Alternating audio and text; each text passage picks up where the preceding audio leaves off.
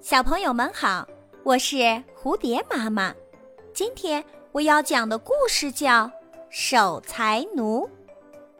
很久以前，有一个守财奴，他将自己所有的家产都变卖了，换回了一大袋金块。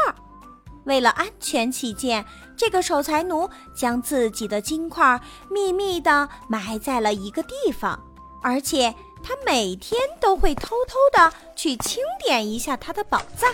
附近有个放羊的牧人，看到守财奴行为古怪，便时时留心观察。最后，终于探知了守财奴的秘密。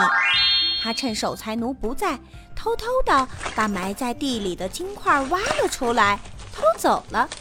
等到守财奴第二天再来看时，发现自己埋藏的金块全都消失了，便捶胸顿足，嚎啕大哭起来。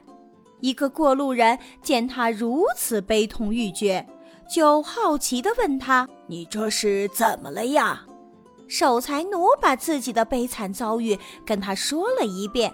这个路人听完后说道：“朋友啊，我劝你不要再难过了。”那些金子虽然是你用尽家产换回来的，不过却并不能够算是你的呀。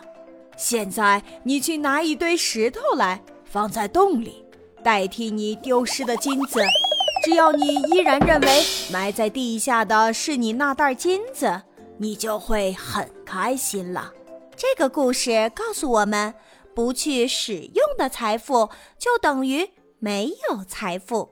本集播讲完毕，欢迎订阅专辑。